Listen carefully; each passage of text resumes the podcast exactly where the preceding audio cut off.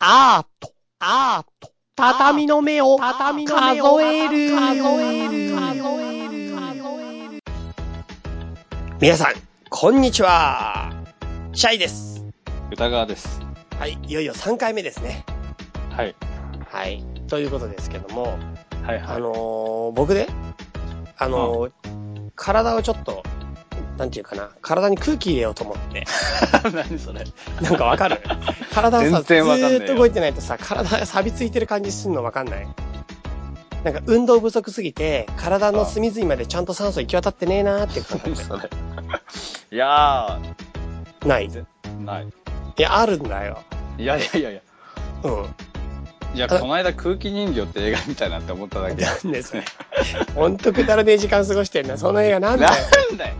一応、一応日本では、あの、有名とされる監督が撮ったやつだよ。何空気人形？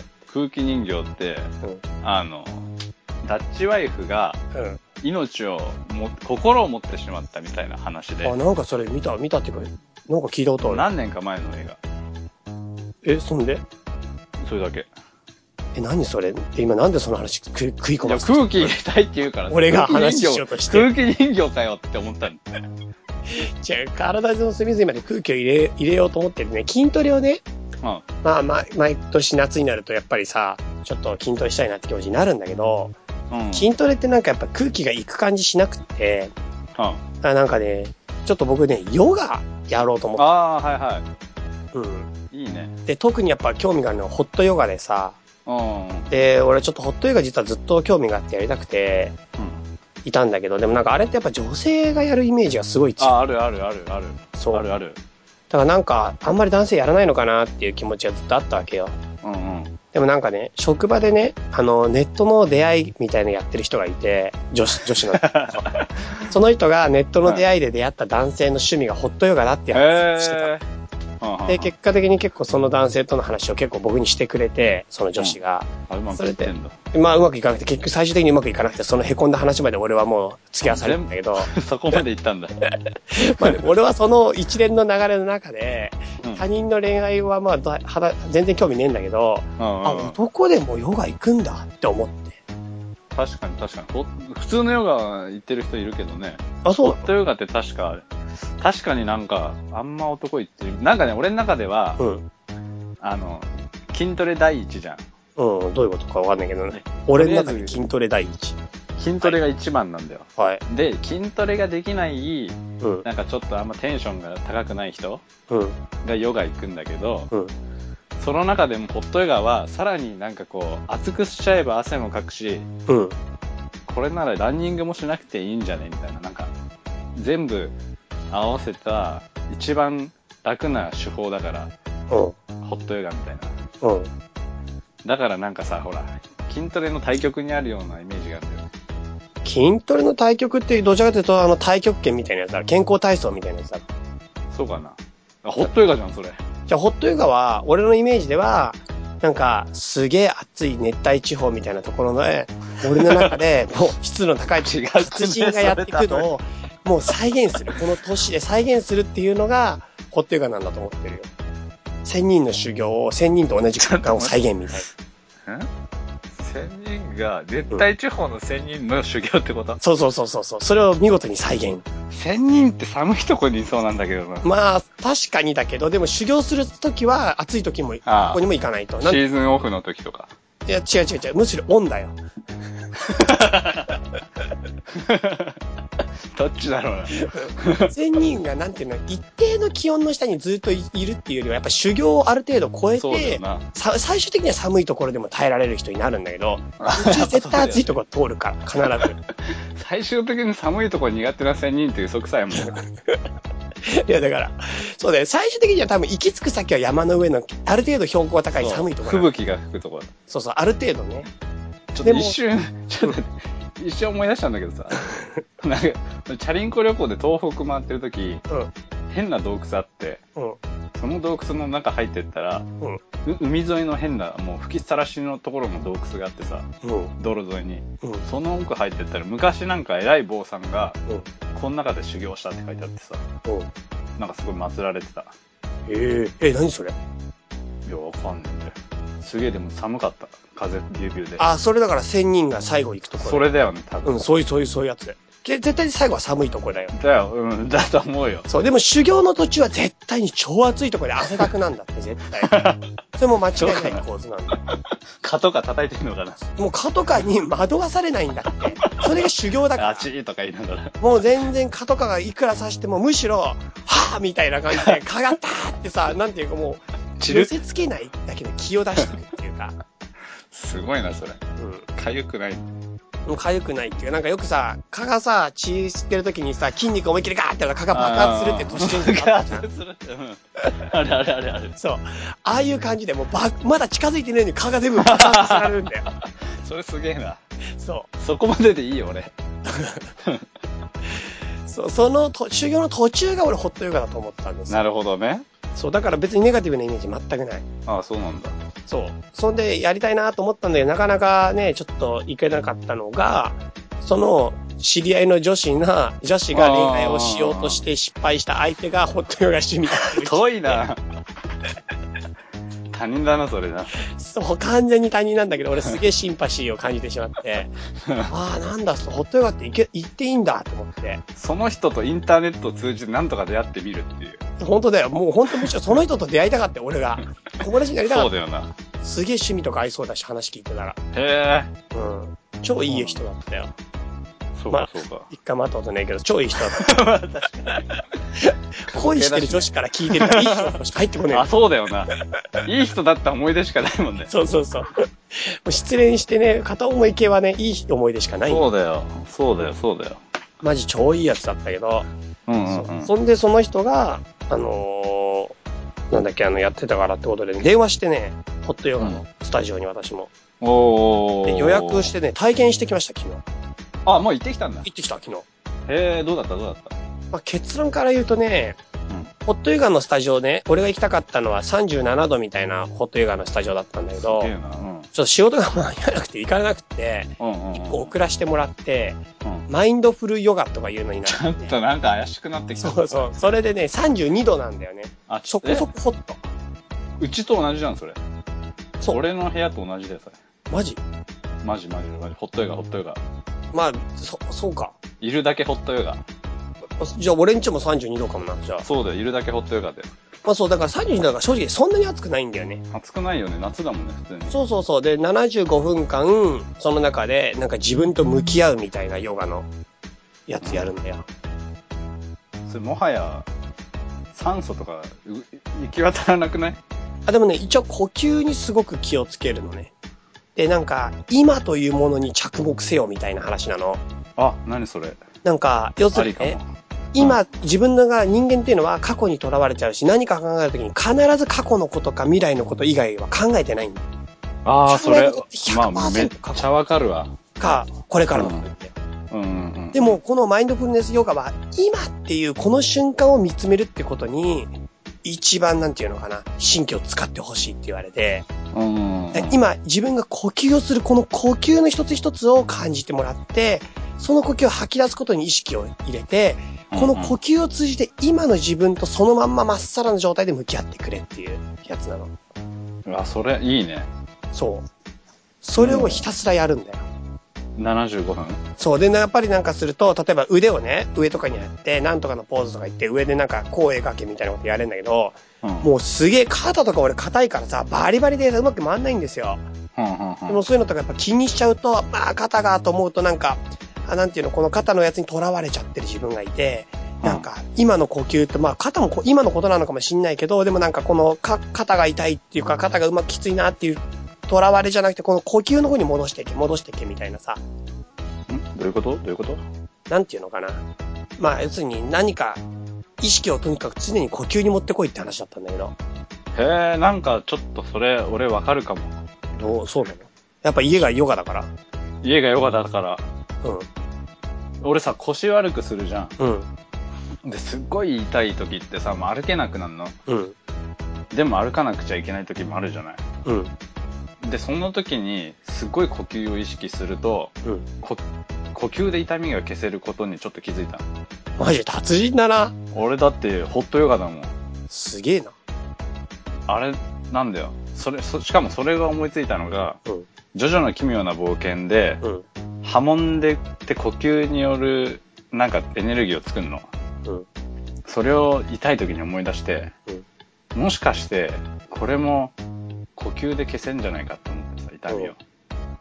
で、呼吸の方法をすごくこう、いろいろ試してみると、うん。そっちのことに気を取られて痛みを忘れるみたいな。すげえな。すごいでしょ。すごい。だからすごいシンパシー。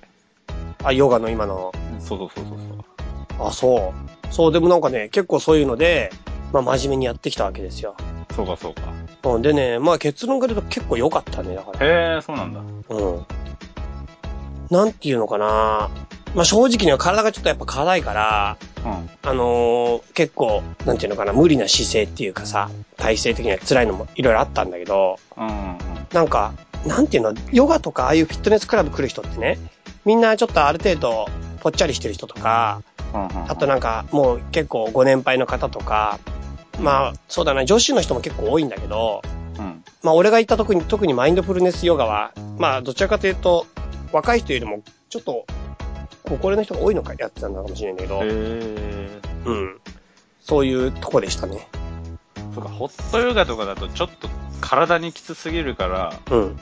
32度のマインドフルヨガにしとこうみたいな感じなのかな。わかんないね。まあでもなんか、ヨガスタジオ、結果的には俺とおっちゃんと二人しか男いない。多分全員一す人。げえ気まずいな、それ。二人でやるの？あ、でも全員一人でやるから、二人で組むむ。ことは絶対ない。あ、そうなのうん。でもなんか自分がすごい大人になったなって思ったのは、なんかスポーツジムってね、実は昔入ったことあんねん、2、3年前。うん。うん。でも結局ほとんど行かないでやめちゃったの。もったいない。なんかね、なんていうのかな、周りの人が気になっちゃああ、わかる。う。なんかシ、ンパシー。す なんか、筋トレしてるけど、最初のうちってやっぱりさ、筋肉あんまりないから、うん、あんまり持ち上げられなかかったりとか、た。あとはなんかブルブルブルブルってなっちゃったりするんじゃん。うん。なるなるなる。ああいうのちょっと恥ずかしかったりとか、うん。あとなんかうまく機械を使えなかったりとかさ、あとそれこそそんなヨガなんて他人いっぱいいるスタジオとか入りたくないわけよ。うんうんうん。もう絶対嫌じゃん。うん。で、なんか、そういうのとかすごい気になっちゃって、気になる俺も。億劫になっていって、でやっぱりなかなか行かなくなって行かなくなっちゃったんだけど、うんうん。昨日行ってね、なんかすげえ自分と向き合って、なんかもうすげえ自分の体のことだけを考えられたから、なんか俺他人を気にしなくていいぐらいまで成長できたなって思った。ああ、それってやっぱちょっと、確かに大人って人のことあんま気にしないかもね。うん。なんか、そういう時に格好つけなくて済むって大人の特権かもね。ほんとほんと。なんかさ、筋トレして超頑張ってる時に、うん。今すげえ変な顔してんな俺とかさ、うんうんうん。思わなくていいわけじゃん大人って。うん。でも、女子とか意識してたらさ、うん。なんか涼しい顔でやんなきゃいけないみたいなさ。いや、そうだよ。すましてヨガなんて女子が、女子が周りにいっぱいいるわけだから、あれ結構過酷な場だよ。さらっ本当にとやってなきゃいけ1000人の修行で必須科目でしょ。女子が 前のホットヨガで平常心保つ。それ難しいね。それ超えられないと1000人になれる。俺無理だ、千人。気になっちゃって気になっちゃってしょうが気ないよね。になるって。なんか、それこそすごい際どいポーズとかあって、隣の人どんな感じになってんのかなとか、見てみたいよね。なるでしょ。ああ、見ちゃいけない、見ちゃいけないとか思いながら。いやいや、もう自分に集中しなきゃ、でも隣の人どんなのかなとかさ、思うやつあんだよ、そういうの。あれ、なんか煩悩ヨガの方行きたい、俺。もう見ていいの、周り。キョロキョロキョロキョロして、そう。なんか、ポーズに勝手に名前とかつけたい。あ、でもね、適当な名前ついてるよ、全部。あ、そうなんだ。うん。そう。まあでもほんとね、すげえ、そういう気になるところの自分との戦いもあるから、精神的にも肉体的にもいいかもしれない。そうだよな。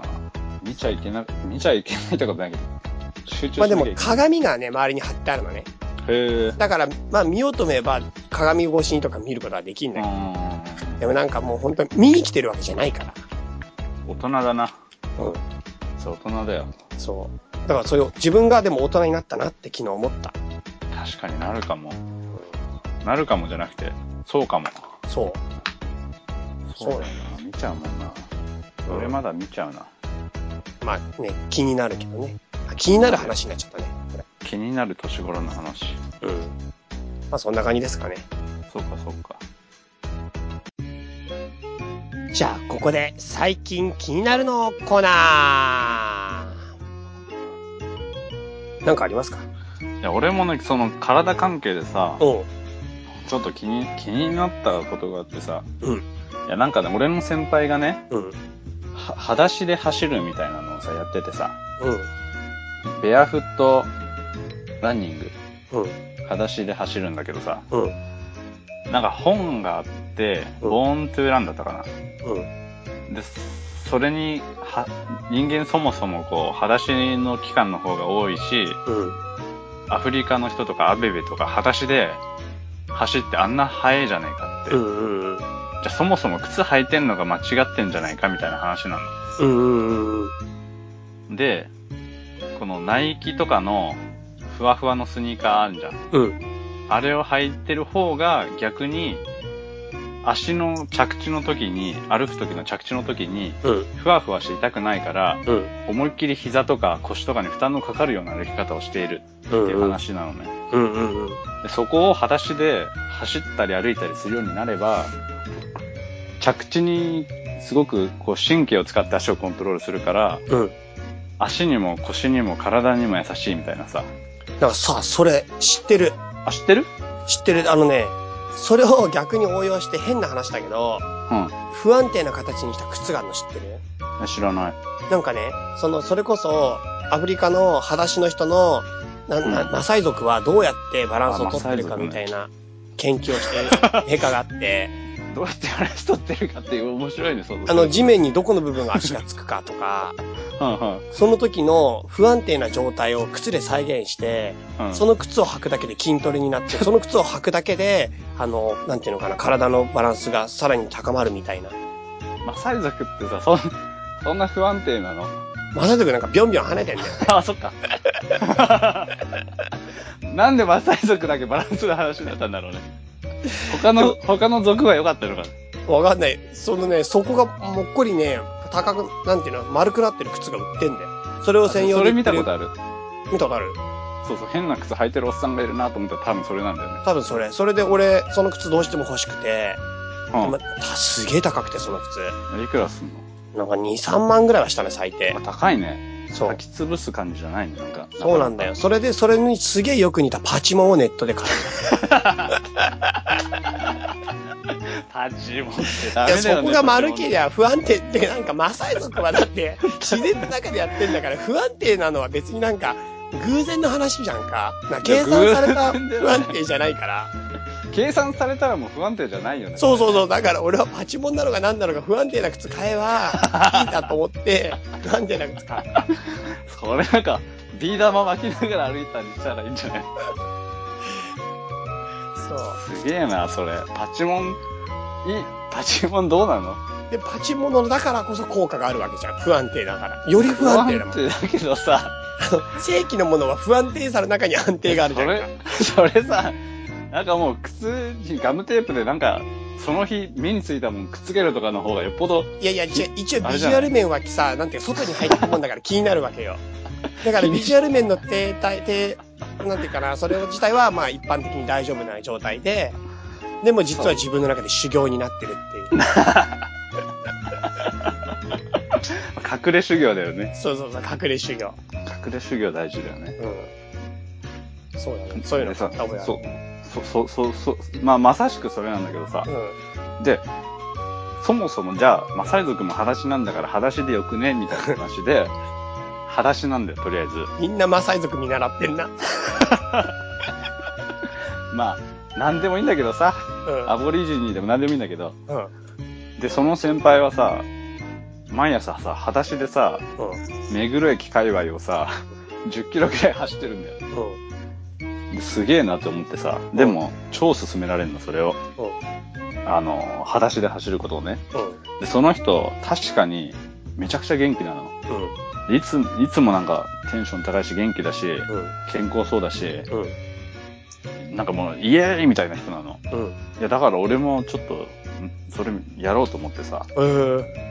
で、裸足でさ、走るって、あ歩くとか走るってどうするかって言ったら、うんかかとからついたら、怪我すんだよ。うコンクリート硬いから。うん。でも、マサイ族多分コンクリの上走ってねえよなって思思うんだけどさ。うん。でも、怪我すんじゃん。割れるじゃん、かかと。うん。コンクリ。うん。負けるからさ。うん。だから、つま先の、つま先っていうかその親指の方から足をつくのね。うん。で、一瞬かかとがついてまた足が上がるみたいな。うん。普通の歩き方と逆のうん。設置の仕方になるらしいんだよ。うん。で、かかとがついた瞬間に、うん。アキレス腱が伸縮みたいなのして、うん。そそのビヨンっていう、一瞬伸びてまた縮むそのバネで前に進むみたいな。うんだからエネルギーはほとんど使わないみたいなうん。さ。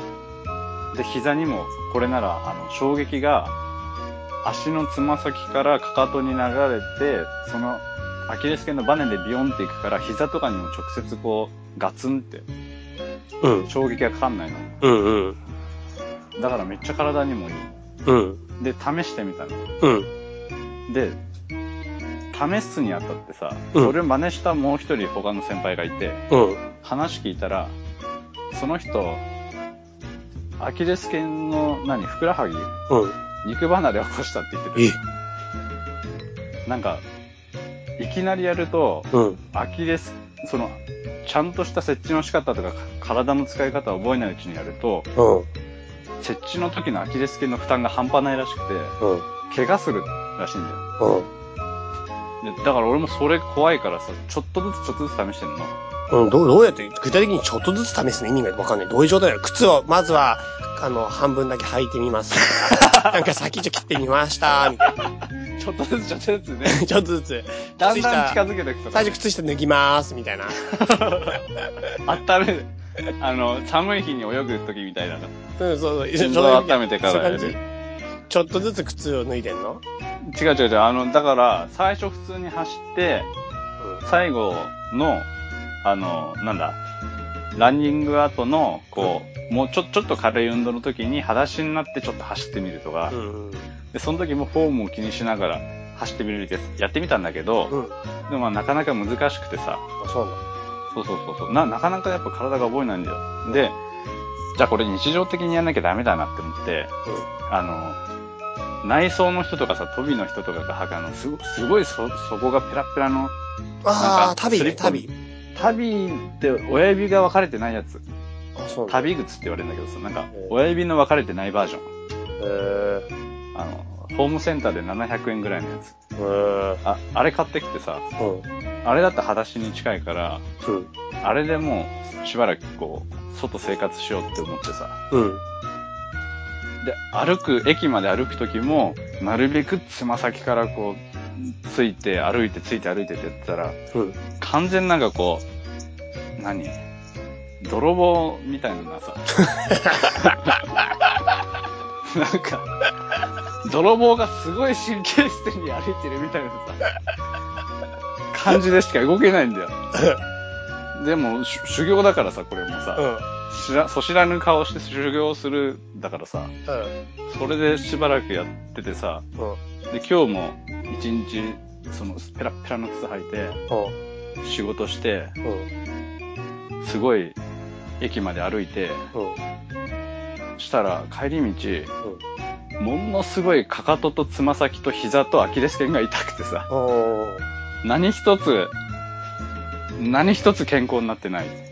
まあでも、それは過渡期だからかもね。これ、こ これ超えたら怪我すんじゃないのかなってちょっと思え、ってそんなレベルなの？俺明日からナイキのふわふわの靴履こうって。そう思ってる感じだな。それあれじゃない？もしかしたら、旅靴の妥協案がダメだってね。思い切りが良くないんじゃない？裸足になるってこと？そう、もう裸しかない気かしかないんだよ、多分。裸足かナイキかか。なんか、ナイキの CM にやりそうだね。選べみたいな。チョイス。裸足か。ナイキだな。あそうか。なるほど、残念だね。残念だよ。明日からもう、ふわふわの靴履いて、かかとと膝に優しい生活を送ろうかなと思ってさ。そしたら、あれじゃないそれこそパチモンの不安定な靴探せ。絶対ダメだって。パチモンでこの間、俺のあの、あーあの、し知り合いのカメラマンがひどい目にあったんだから。何それ？なんかね、カメラ機材ってさ、あの、なんか見たことない映画とか CM とかでさ、ライトのストロボのさ、うん。前に、でかい四角の、なんか布の箱みたいのつけて、うん。その前にし、その白い箱の前に、さらに白いこう、ディフューザーって言ってさ、うん。光を柔らかくする、あの、アクセサリーがあるのよ。うん。バコンって。え、なんか、ボフラッシュやってるのにパーって光るやつ？フラッシュ焚いた時に、なんか反射してサーって光ってシューってゆっくり光が縮まるやつ。なんだそれ。そんなの見たことない。俺の知らない何かだよ、それ。フラッシュをパッて焚いたら、それも光るんで、その板も同時に。何それ。で、その板は、ちょっと柔らかく光がしぼむんで。えしぼむって。まあいいやいや、わかった。なんでもない。そんででさ、その、そのライトボックスってのがあるの、あの、うソフトライト、ソフトライトボックスってさ、もう光を柔らかく回してくれるアクセサリーがあってさ、うんそのアクセサリーって、変な、そのボックスの形にするのに、うん。うん。4本の、なんか釣り竿みたいな骨をね、うん。ぐいって広げて、その4本の釣り竿をストロボにつける、つけるに、なんだろう、輪っかみたいなのに、こうはめ込んでやるの。うん。うん。全然わかんない。もう俺もね、なんて説明したらいいんだろうん。全然わかんないけど、そんで？う。でね、その人はね、そう結構高いんだよ、その、ライトって買うと。うん。照明機材ってさ、うん。もう、5万円とかしちゃってさ、うん。で高いから、その骨組みの部分は本物買ったんだけど、うん。ストロボとボックスを結合させるリングの部分は、うん。偽物買ったのね。偽物があんの？リング、その、そのあるんだよのリングに。パチモンがあるんだよ、ちゃんと。え、だってただの部品でしょ？部品、部品だけど部品もね、めちゃくちゃ高いんだよ。そうで、で、まあ、確かにって感じなんだよ。なので、その部品、偽物買ってさ、うん。うん。家帰って組み立てたらさ、うん。偽物すぎて入んないの、穴に。うん。うん。骨組みが穴に入んないの。で大きさ間違えただけでしょだから。偽物すぎてってどういうこ偽物すぎたんだよ、だから。でさ、とうん。入んなきゃ使えないからっつうん、っそれそうだね。て、毎晩毎晩、ハサミでうんコリコリコリコリ金属を削って、え？穴の直径を広げたっつって、すごいね。すげえその絵を想像すると、うなんて地味なんだろうって思って、ん。うん。その人が毎晩毎晩ハサミで、コリコリコリコリ一人でやってるかと思うとさ、うん。面白いなって思ってさ、うん。で、その穴を広げて完成したやつ、うん。オリジナルの、すごい職人、職人が作り上げた穴を広げた手作りのやつを、うん。明日撮影だっていう時に、うん。こいつの出番が来たって言って、一応試しに組み立てるかって言って組み立てたんだって。うん。そしたら、うん。夜中にね、電話かかってきて、うん。組み立てたら、外れなくなってしまったって言って。絶妙にぴったりのサイズに職人が仕上げちゃったから、もう、抜けなくなっちゃって、もう、もう、もうどうしようみたいな。うん。でも、だからね、うん。その時のね、ために昔の人が、安物買いの銭失いってことわざを開発したんだなって思って教えてあげた。すごいね。だからパチモンはやめた方がいい。そうだね。確かにパチモンね、本当に良くないんだよ。ねうん、本当に良くない。え体壊しそうだもんね。いやいや、本当実際そうだよ。買ったくせに。そう、もう使ってねえよ、あれ。やめた方がいい。裸足の方がいい。うん、そうだね。まあ、裸足案外いいかもね。そうだよ。で、怪我したらナイキにすりゃいい。だからさ。わかりました。じゃあ、そんな感じですかね。そんな感じです。はい。はい。どうですかね、今日は。あのどうなんだろうね。なんか、どうなんですかね。うん。まあ、いろいろ不具合があると思いますが、うん。お付き合いくだされば幸いですっていう気はい。持ちです。なるほど。はい。そうですな。まあちょっと夏はじゃあ体を私も少し鍛えようかと思いますわ。ね、俺も鍛えよう。うん。結構ね、体大事だね。体大事だよ、そう思いました。